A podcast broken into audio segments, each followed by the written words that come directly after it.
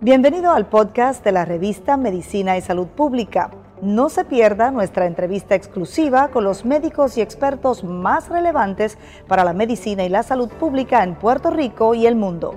Si desea ver este podcast en vídeo, puede hacerlo en nuestro canal de YouTube Revista MSP. Sean todos bienvenidos a una nueva edición de la revista de Medicina y Salud Pública. Con placer saludarlos una vez más. Soy Gisette Arellano y en esta ocasión, a propósito del Día Mundial acerca de la concienciación sobre el lupus, vamos a conversar con la licenciada Liliana Figueroa. Ella es nutricionista, paciente de lupus y además de eso es especialista en dietas para pacientes con enfermedades reumáticas. Bienvenida, doctora, ¿cómo está? Gracias, muy bien. ¿Y ustedes cómo están allá? Bien, doctora cada día es más común y se trata con más naturalidad temas que antiguamente daban mucho temor, eh, ¿verdad? Por lo que eran el resultado de escuchar que una persona podía ser diagnosticada con lupus.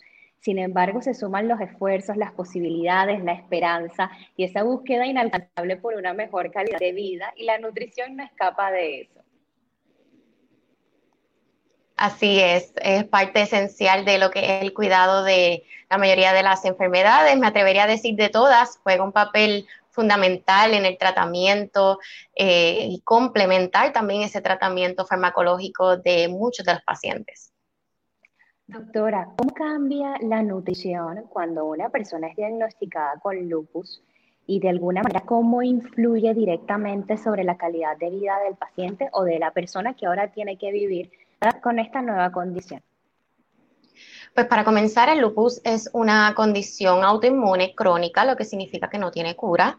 Así que estamos tratando de manejarla con tratamientos farmacológicos y complementarla con la alimentación.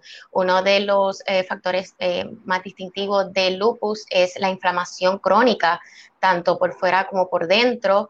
Así que estamos tratando de manejar esa inflamación con la nutrición, eh, también este, manejar otras comorbilidades o enfermedades secundarias al lupus, como lo es daño al riñón, daño al corazón, enfermedades cardiovasculares, este, diabetes, otras enfermedades que vienen secundarias al, al diagnóstico de lupus se manejan con nutrición.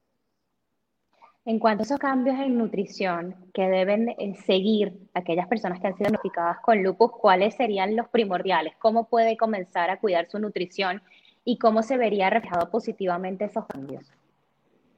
Pues para comenzar, la Fundación Americana de Lupus establece que no hay una dieta específica para tratar o para curar el lupus.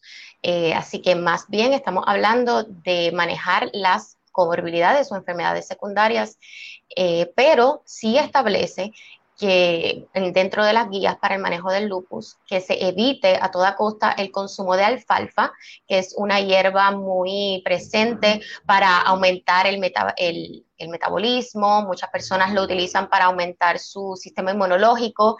Y lamentablemente esto es una hierba que es muy contraindicada con lo que es la actividad del lupus. También se habla de lo que es el manejo del alcohol, eh, limitar el consumo del alcohol, pero sobre todo yo enfatizo mucho lo que es para el manejo de la inflamación, ya que la, artritis es una de, los, de las comorbilidades o de las enfermedades secundarias más comunes para un diagnóstico de lupus. Esa inflamación crónica, tanto por dentro como por fuera, se puede manejar con la con la dieta, con la alimentación diaria y un estilo de vida. Estamos buscando evitar el consumo o disminuir el consumo de alimentos fritos, alimentos altos en sodio, alimentos eh, que contengan embutidos, eh, preservados o que eh, el consumo de carnes rojas, pero que sea una dieta alta en frutas como la piña, la fresa, el mango, la china. Estamos buscando también que sea una dieta rica en omega 3, para eso tenemos los pescados como el salmón y la tilapia. Tenemos también eh, vegetales como el brócoli, eh, la espinaca, la calabaza, que son altos en vitaminas y antioxidantes que me ayudan a manejar esa inflamación, pero a su vez también son muy beneficiosas para muchas otras eh, condiciones como diabetes, enfermedades cardiovasculares. Doctora, la nutrición, además de la selección correcta de alimentos que pueden proporcionar bienestar a la persona, también está relacionado al hábito, a la cantidad o la porción de alimentos que debe consumir, cada cuánto tiempo deben ser. Es importante conocer que también es como un balance entre distintas prácticas que suman la parte positiva de la nutrición al estado de, de salud del paciente. Sí, se, el, dentro de la inflamación, del manejo de la inflamación, estamos buscando un balance en el índice glicémico. Eso es este, la, tanto la, la cantidad de azúcar que hay corriendo en la sangre. Así que una de las, eh, de las indicaciones más comunes que yo le hago a mis pacientes es que cada dos horas o antes, en un poquito menos de dos horas eh, se estén consumiendo alimentos, ya sean sus eh, cenas, eh, sus comidas principales, meriendas, batidas. Hay, hay una amplia gama de alimentos ricos tanto en sabor como ricos en, vitaminas y minerales para los pacientes que, sufren de, de lupus. Doctora, en cuanto a lo que es eh, la nutrición y el valor de recordar estos principios básicos cuando, por ejemplo, se tienen que reunir, eh, el tema social del compartir quizás no está tan vigente porque estamos en medio de una pandemia, pero probablemente cuando todo pase, viendo una visión positiva de lo que pueda ser eh, los próximos o los venideros años, cómo el comportamiento social y cómo de alguna manera cuidar y velar, también mantener esa nutrición fuera de casa puede ayudar y es importante recordar el momento de compartir con otras personas. Definitivamente, algo que yo proclamo mucho es la planificación de los alimentos. Vamos a planificar dónde vamos a estar.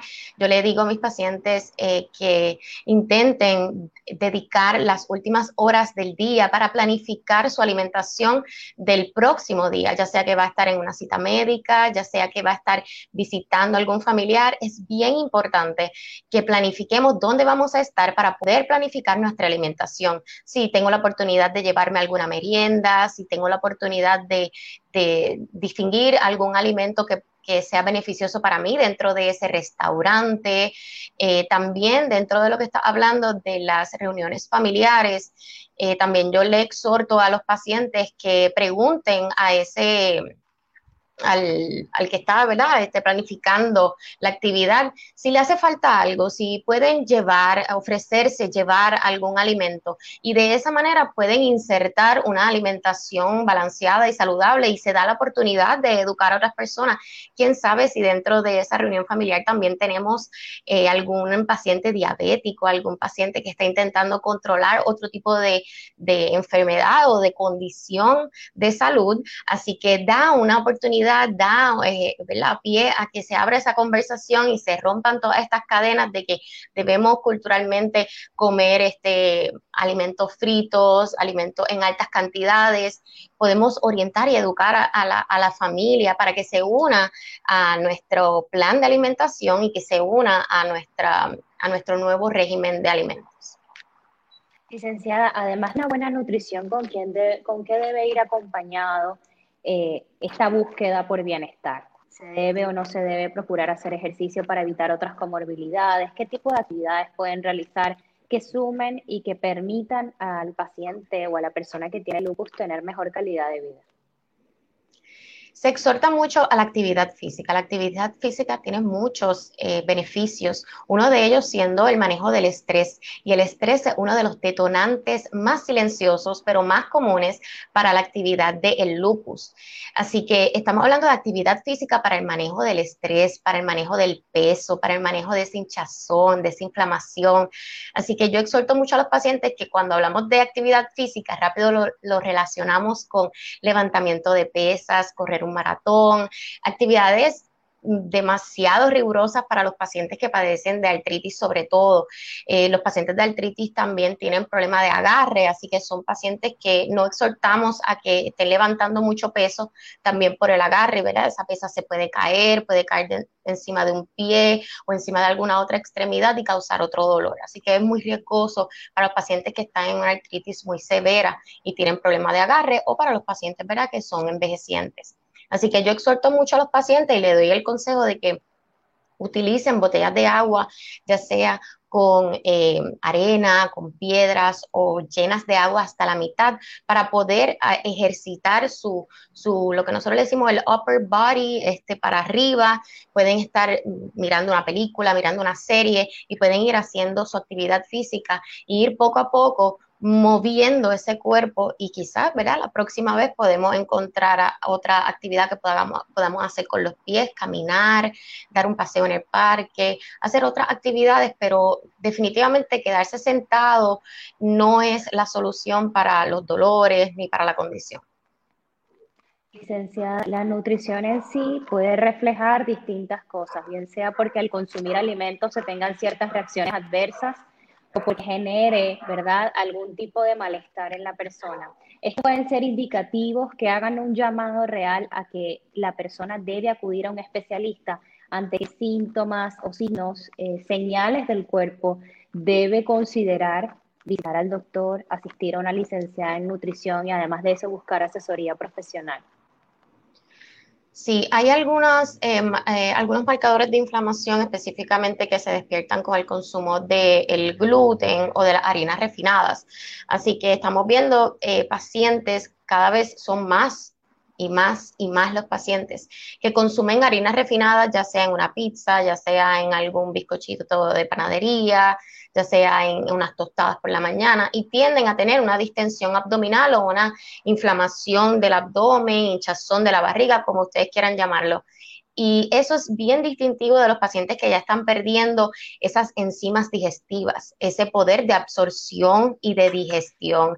Así que esto puede ocurrir ya sea por la actividad de la, enfermedad, ya sea por algún daño al intestino secundario al diagnóstico de lupus o ya sea por el alto consumo de medicamentos que nosotros estamos tomando para el manejo del lupus. Así que muchos de estos pacientes tienden a tener inflamación y eso puede ser una bandera roja, una alerta para que visiten a un nutricionista y le haga un plan de alimentación. Un especialista de la nutrición va a encontrar esas esa manera de aconsejarle y de adaptarse sobre todo y darle alternativas dentro de su estilo de vida, dentro de su rutina, para poder llevar un estilo de vida saludable.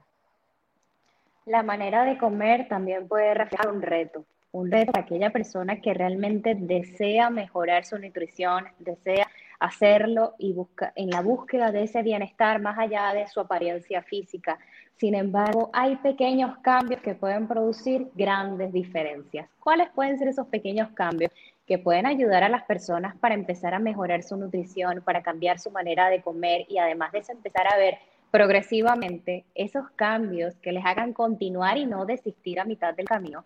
Porque puedes tener mucho deseo y mucho anhelo de cambiar la vida. Sin embargo, ¿cuáles son esos pequeños pasos, esos primeros pasos que los pueden ayudar a cambiar y a mejorar la manera en cómo se sienten en pro de la salud más allá de la belleza? Eso es muy importante. Primero va la salud. Muchos pacientes vienen a visitar un nutricionista en general para manejar su peso, pero sobre todo ese peso es reflejo de la inflamación que nosotros llevamos por dentro de nuestros órganos. La salud va por encima de, lo que es nuestra apariencia física. Y este, yo siempre le digo a los pacientes que metas cortas te llevan a unos caminos hermosos y a unas metas más grandes.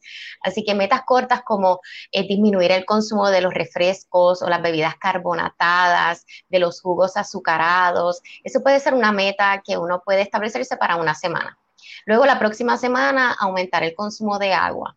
Luego la próxima semana voy a darme un paseo por el parque. Y así vamos a ir llenando un mes maravilloso, ¿verdad? Que, se puede resumir en cuatro semanas lleno de, de, metas cortas que te van a llevar a sentirte mejor en esos 30 días, que nosotros, si lo decimos, ¿verdad? 30 es un número bastante grande, pero si yo le digo a un paciente, esta semana puedes hacer esto, esta semana haz lo otro. Yo trabajo con los pacientes en metas individualizadas, dentro de lo que el paciente puede lograr o dentro de lo que el paciente se establece como meta, nosotros vamos a ir trabajando con ese paciente. Pero como regla generalizada, yo le digo a los pacientes que metas cortas eh, es lo mejor porque así pues no nos... Eh, no nos abacoramos de, de una meta gigante, una meta más grande de lo que nosotros podemos hacer en una semana. A pesar de que el lupus es una condición, como usted bien menciona, que no se cura, pero se trata y se puede lograr calidad de vida a través de los años. Hay personas que aún al escuchar esa palabra y saber que hay un diagnóstico cercano o propio que se aplique, pueden sentir temor, mucho temor, además acompañado quizás de no tener la información adecuada desde su experiencia, además desde su testimonio. ¿Qué les podría decir a aquellas personas que acaban de recibir un diagnóstico que se asemeje, que acaban de escuchar esa noticia o que tan siquiera están en espera están en ese proceso de cambio, de darse cuenta que pueden volver a adaptar algunos cambios y sentirse mejor y que además hay luz, hay esperanza, hay concienciación acerca del tema? ¿Qué les diría? Mente positiva siempre, siempre, eh, gracias, gracias a la ciencia, gracias a Dios, nosotros tenemos una ciencia muy avanzada ya, este, eh, nosotros la, tenemos tratamientos nuevos. Y cada vez que, que, me hacen esta pregunta yo siempre pienso en, en positividad, en, en, lo que es, ser, ser, positivo, eh, porque es, eso es lo que nos va a llevar a nosotros a a llevar un mejor diagnóstico y un mejor estilo de vida. Pero definitivamente tenemos que creer en los tratamientos que nos dan los especialistas. Muchos pacientes, eh, ¿verdad? Como mismo tú mencionas, se pueden ver em, un poco reacios al diagnóstico, un poco reacios al tratamiento, en negación, pero siempre hay que confiar en los especialistas que están al día, la ciencia ha avanzado, ha evolucionado mucho, nuevos tratamientos para mejorar la calidad de vida y, complementar con ayuda de nuestros médicos y de nuestros especialistas, complementar ese tratamiento con un estilo de vida saludable. Doctora, ya para concluir, pero no menos importante, en general, en tiempos de pandemia, ¿qué recomendaciones se pueden dar no solamente a los pacientes que tienen lupus, sino en general, qué cosas se pueden agregar a esta dinámica y que ayuden eh, al sistema inmune y al mismo tiempo a procurar un mejor estilo de vida cuando sabemos que si hay algo que se multiplica en estos tiempos, es como usted bien lo mencionó, el estrés. Y el estrés es un indicador muy importante a considerar en este tema. El consumo de frutas y de vegetales es esencial ahora mismo para, ya sea para nuestro sistema inmunológico, eh, para el manejo de nuestras enfermedades, de cualquier tipo de condición de salud. El, el consumo de frutas y de vegetales y el consumo de agua y la actividad física son cuatro factores fundamentales que no deben faltar aún en el confinamiento, aún en la pandemia. No debemos olvidar eh, que nuestro cuerpo necesita esos antioxidantes, esas vitaminas para sentirnos mejor. Y una alimentación balanceada siempre también va de la mano con la actividad física. ¿Existe una hora indicada para el consumo de estos alimentos, doctora, o es indiferente? No, eh, yo doy siempre el ejemplo de las enfermeras, ¿verdad? Eh, las enfermeras tienen turnos a las 12 de la medianoche, a las 2 de la mañana, a las 3 de la mañana, los policías, los bomberos, y ellos no dejan de consumir alimentos a las 6 de la tarde ni a las 8 de la noche. Eh, porque su metabolismo, su cuerpo requiere una ingesta calórica durante esas horas de trabajo. Así que eh, no importa. Luego de que nosotros consumamos nuestra última merienda, deben pasar al menos una hora para la digestión y nosotros podemos coger nuestro, nuestro sueño, nuestras siestas. Es muy importante también el descanso, esas de 6 a 8 horas. El descanso es muy reparador. Es bien importante que no lo, no lo omitas eh, en nuestro régimen también. Y es, eso siempre es una, es una duda bastante, bastante común si debo dejar de consumir alimentos a las 6 de la tarde y mi respuesta es rotundamente no. Si uno está activo, si uno se va, si una persona, el paciente se va a, a dormir a las 10 de la noche leyendo un libro o viendo alguna serie, alguna novela, es bien importante que existan periodos donde él, él consuma alimentos porque estamos contando con unas 6 a 8 horas de ayuno eh, así que si usted no está en un plan ni un régimen de ayuno intermitente, debe consumir esa merienda antes de dormir. Muchísimas gracias, doctora, por responder todas nuestras preguntas, en especial hoy día de la concienciación sobre el, sobre el lupus. ¿Algo adicional que desea agregar acerca de este tema?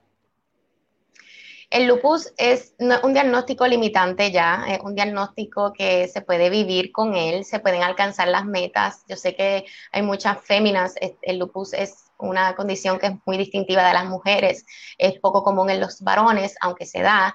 Y para las féminas, eh, ¿verdad? Escuchar un diagnóstico quizás de lupus significa no tener hijos, no poder estudiar o, hacer algunas eh, otras funciones dentro de la sociedad, pero ya el lupus no es un, diagnóstico limitante, es un diagnóstico de vida y con el tratamiento adecuado de la mano de sus médicos, de su especialista, ustedes van a estar bien. Muchas gracias por acompañarnos, licenciada. Gracias a ustedes por la invitación. Conversamos con la licenciada Liliana Figueroa. Ella es nutricionista y paciente de lupus. Es especialista en dietas para pacientes con enfermedades reumáticas. A todos ustedes los invito a que sigan la programación de la revista de Medicina y Salud Pública. Síganos por Instagram como arroba revista MSP, visite www.msprevista.com y en Facebook nos encuentra como Revista de Medicina y Salud Pública. Soy Gisette Arellano y será hasta una nueva oportunidad.